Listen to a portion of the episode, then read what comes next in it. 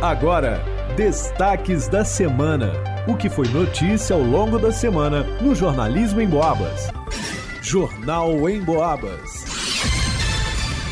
Ângelo Vierman. O destaque de segunda-feira é que o Hemominas de São João del Rei precisa de doadores de sangue. O Hemominas de São João del Rei precisa de doadores de sangue, principalmente os tipos O positivo, O negativo, A negativo intensifica o pedido de doações de sangue voluntária. Durante o inverno, principalmente, com o aumento de sintomas gripais, o número de doações fica menor. Mas a importância da doação continua, de acordo com a captadora da unidade de São João del Rei, Beth Silva. O Hemomil São João del Rei é referência para a captação dos doadores e distribuição desse sangue para a região. Então a gente tem uma região muito grande. Nós temos 14 14 cidades e 28 hospitais para atender com sangue que é coletado aqui em São João.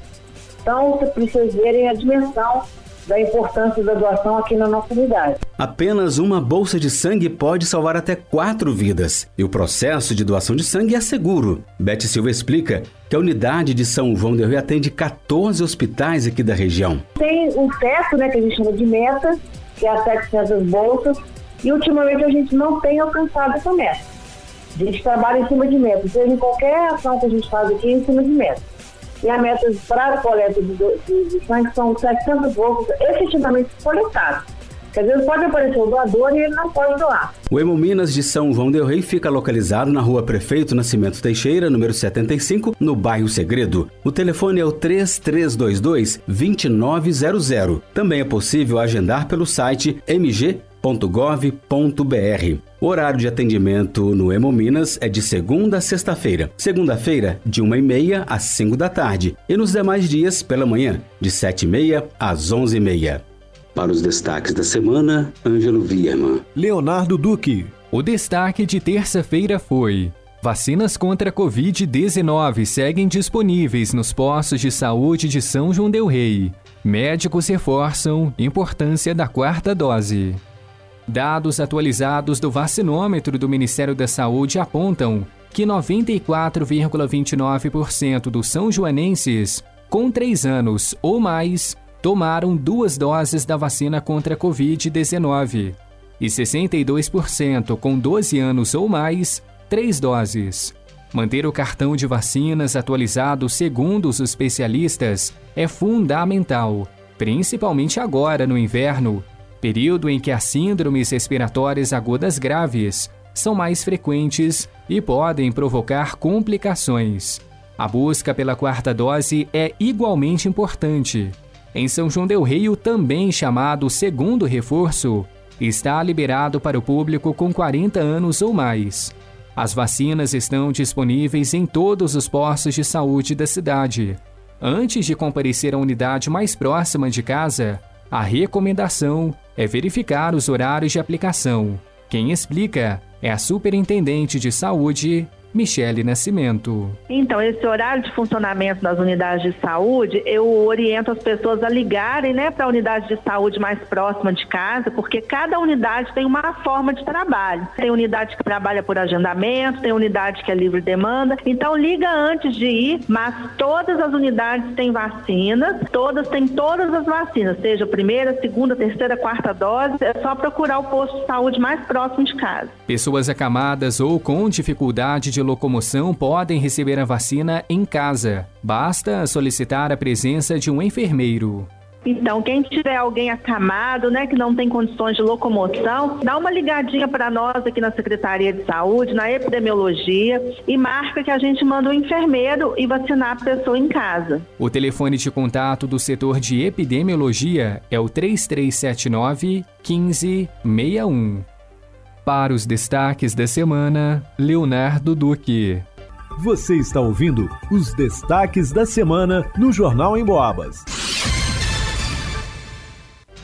Vanusa Rezende. O destaque de quarta-feira foi: com 181 casos confirmados para a dengue ao longo do ano, São João Del Rei registra mais oito notificações para a doença em sete dias. A Secretaria Municipal de Saúde de São João del Rei divulgou na sexta-feira, dia 5 de agosto, mais um boletim epidemiológico da dengue. A cidade segue com 181 casos positivos para a doença, o mesmo número do boletim anterior emitido no dia 28 de julho. No mesmo período, a cidade registrou oito casos suspeitos. Agora são 23 testes aguardando resultados. Em 2022, um são joanense faleceu por complicações da dengue. De acordo com a pasta, a cidade registrou três internações para a doença ao longo do ano, sendo que um paciente não resistiu e veio a óbito após ter o exame positivo para a dengue. Outros dois pacientes tiveram alta. Já para chikungunya, as notificações seguem sete, com todos os exames descartados. Para Zika vírus, o município registra uma notificação para a doença e o caso também foi descartado. São João del Rei está em alerta desde o primeiro levantamento rápido de índice para Aedes aegypti, o LIRA de 2022, realizado em janeiro, que indicou que a cidade estava em alto risco para o mosquito Aedes. Já o segundo LIRA, realizado no mês de abril, indicou que a cidade estava com risco médio, o que continua deixando São João del Rei em estado de alerta. O supervisor-geral do setor de endemias, o Ebert Jacques de Matos, destaca que a grande maioria dos focos estão nas residências. A maior presença do mosquito sempre é naquele, no imóvel domiciliado. Aquele imóvel que tem a presença de alguém diariamente, sabe? E são recipientes que o ser humano tem o convívio com ele diário então, assim, tem a presença em lotes, mas ela não é tão impactante como a concentração que tem dentro dos imóveis, onde as pessoas residem, onde as pessoas moram. Por isso, a população deve ajudar no combate ao mosquito ao eliminar aqueles pontos clássicos de retenção de água das chuvas nos domicílios, como orienta o supervisor de setor de endemias. Forçar mesmo o pedido do apoio da população, está recebendo bem um agente e a gente está num período agora que está começando, a cidade já apresenta vários casos de dengue. Perto já tem algum, alguns bairros com um grande número de casos confirmados de dengue. Então dispensa um minutinho diário para estar tá olhando seu quintal, para estar tá olhando sua caixa d'água, se ela está realmente tampada igual teve esse período de chuva com muito vento, dá uma olhadinha na calha, ver se não parou folha, se entupiu a calha evitar os proprietários de lote de deixar o lote abandonado, se possível cercar o lote, fazer uma capina, uma limpeza, não que o mato traga risco de dengue, mas o mato esconde recipientes que podem trazer o risco de dengue. Então isso é muito importante estar reforçando para a população. Também é possível denunciar focos de água parada pelo Teledengue através do telefone 3379 1565, repetindo 3379 1565. Para os destaques da semana, Vanusa Rezende. Leonardo Duque. O destaque de quinta-feira foi: Ouvintes continuam relatando dificuldades para encontrar médicos nos postos de saúde de São João Del Rei. Encontrar médicos disponíveis nos postos de saúde de São João Del Rei continua uma missão difícil. É o que dizem os relatos recebidos com frequência no Boca no Trombone. Programa transmitido pela 92,7 FM. Em Boabas, mais informação. O José Silveira há tempos questiona a falta de profissionais no Tijuco. Queria perguntar para o secretário de saúde até quando que nós vamos ficar sem médico aqui, pois eu estou precisando de um médico, minha esposa está com infecção e como é que a gente fica passando mal desse jeito? Até quando que nós vamos ficar sem médico aqui no Tijuco? Não é só no Tijuco, não, alguns postos por aí também está, mas não dá para continuar desse jeito. Imposto nós já pagamos. Muitas famílias acabam recorrendo então à UPA, a unidade de pronto atendimento. A expectativa da Secretaria Municipal de Saúde era que os atendimentos no novo posto de saúde do Tijuco começassem neste mês de agosto. Mas, até o momento, segundo os moradores do bairro, não é possível agendar consultas. Uma moradora do São Geraldo relatou problema semelhante. Disse que suas filhas estavam passando mal. Tentaram encontrar médico no posto, mas não conseguiram. A Rádio Emboabas entrou em contato com a pasta de saúde para saber quando os atendimentos começam no Tijuco e possíveis soluções para as dificuldades relatadas e aguarda retorno. Recentemente, o secretário de Saúde René Marcos disse que a alta rotatividade dos médicos é um dos maiores desafios. Alguns pedem exoneração com apenas uma semana de trabalho.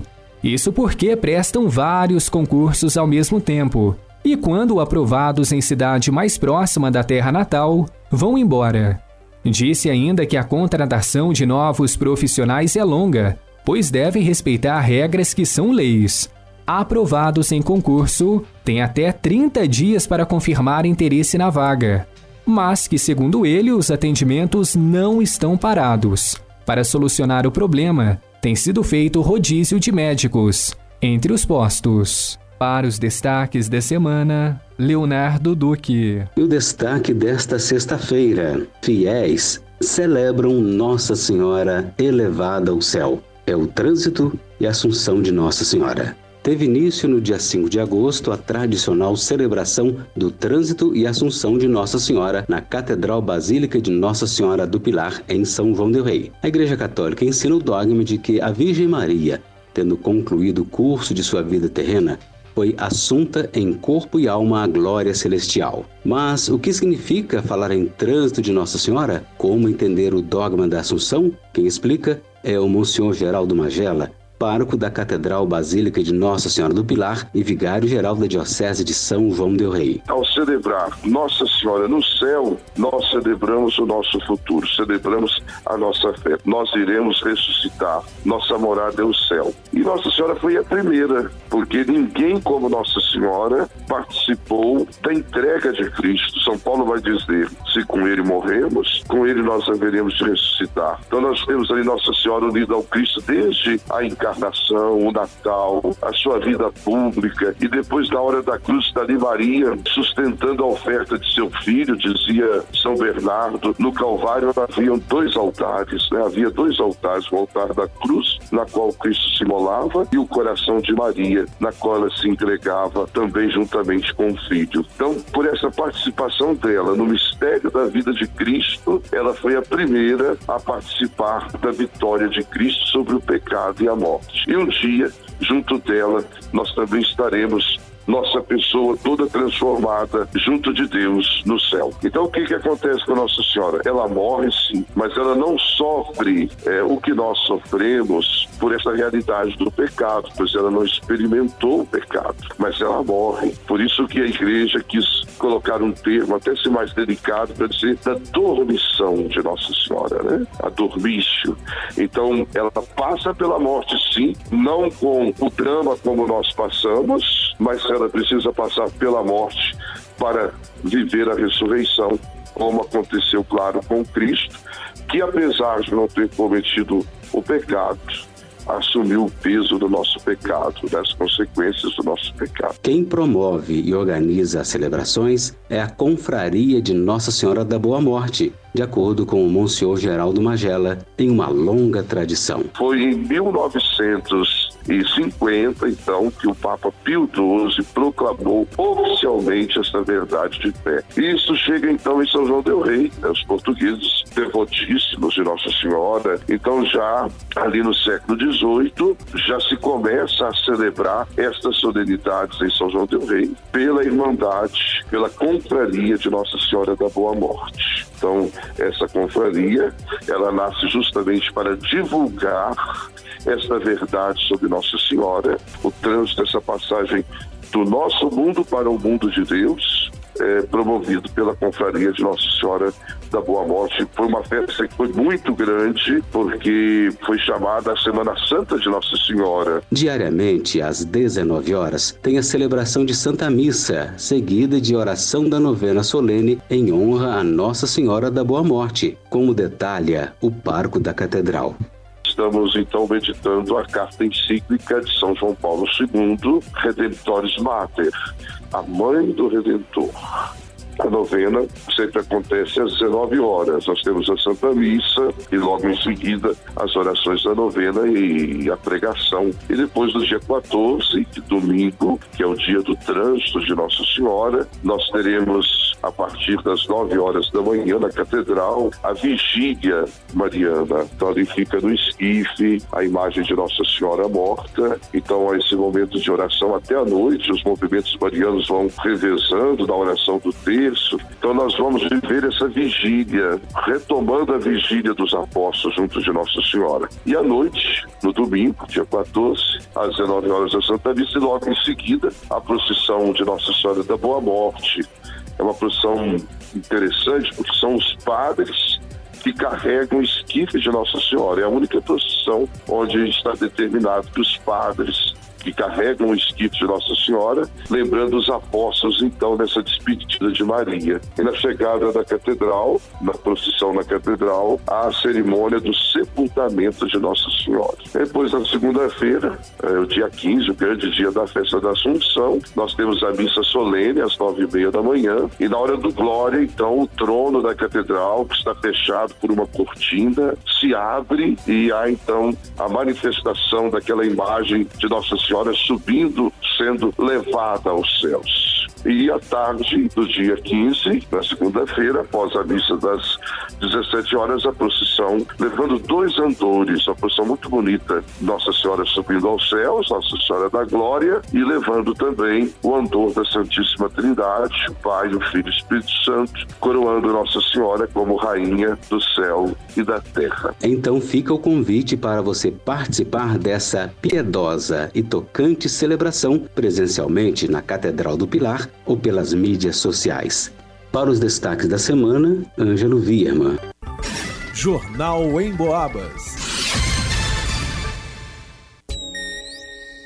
E aí, pessoal, vamos conferir mais um tema da semana que rolou por aqui na 92,7? Olha, durante a semana nós fizemos uma homenagem aos pais e perguntamos no que você se parece com o seu pai. As participações foram muito bem recebidas por aqui através do WhatsApp no 988071927, nas redes sociais no facebook.com Boabas e no Instagram. Vamos conferir então as participações que foram chegando por aqui? O Jairo disse: Eu acho que sou bem parecido com meu pai. Os meus olhos, o nariz, a face, o rosto, tem até uma covinha, igual que ele tinha. Eu me pareço bastante com meu pai. Inclusive, saudades, muitas saudades do meu paizinho, pois já faz 21 anos que ele se foi. Essa foi a participação do Jairo no tema da semana, que contou também com a participação da Tânia, que disse: Dizem que pareço com meu pai. Também acho que eu tenho os traços dele e a personalidade da minha mãe. Infelizmente, eles não estão mais aqui comigo, mas independente com quem eu pareço, os meus pais foram um exemplo para mim, tendo seguir todos os conselhos que eles me deram até hoje. O Lucas também participou com a gente, enviou fotos e disse: Eles falam que eu e meu pai somos muito parecidos. Como diz o ditado, esculpido e escarrado. O pai Antônio de Oliveira realmente fez um filho muito parecido com ele. Um abraço para toda a família, a gente pôde comprovar pelas fotos enviadas por aqui. A Márcia disse: Eu sou sistemática, igual meu pai, mas o olho azul dele ficou só para duas das minhas irmãs. Eu não tive essa sorte. Fiquei só com o branco do olho mesmo. Foi a participação da Márcia aqui no tema da semana. Bom, ao longo das nossas edições, a gente conferiu também que os pais deixam de herança muitas características: a cor dos olhos, a cor do cabelo, até o tom da voz, além, claro, de traços de personalidade. Um feliz Dia dos Pais para todos os pais na sintonia da 92,7. Um abençoado domingo para todo mundo e que os filhos possam comemorar com os pais por muitos e muitos anos essa data tão bacana. Bom, encerrando esse tema da semana, mas na terça-feira a gente está de volta, já que segunda é feriado municipal e a gente conta com programação especial aqui nas ondas da 92,7. Então, a partir de terça, você participa com a gente nos contando. Para você, o que não pode faltar em um barzinho para ser bem legal a sua saída. Isso porque pesquisas têm apontado o aumento pela procura nos estabelecimentos à noite e no fim de semana. E aí, vamos esticar essa prosa aqui no 92,7? Tô te esperando. Um abraço e até lá! Você ouviu Destaques da Semana, o que foi notícia ao longo da semana no Jornalismo em Boabas.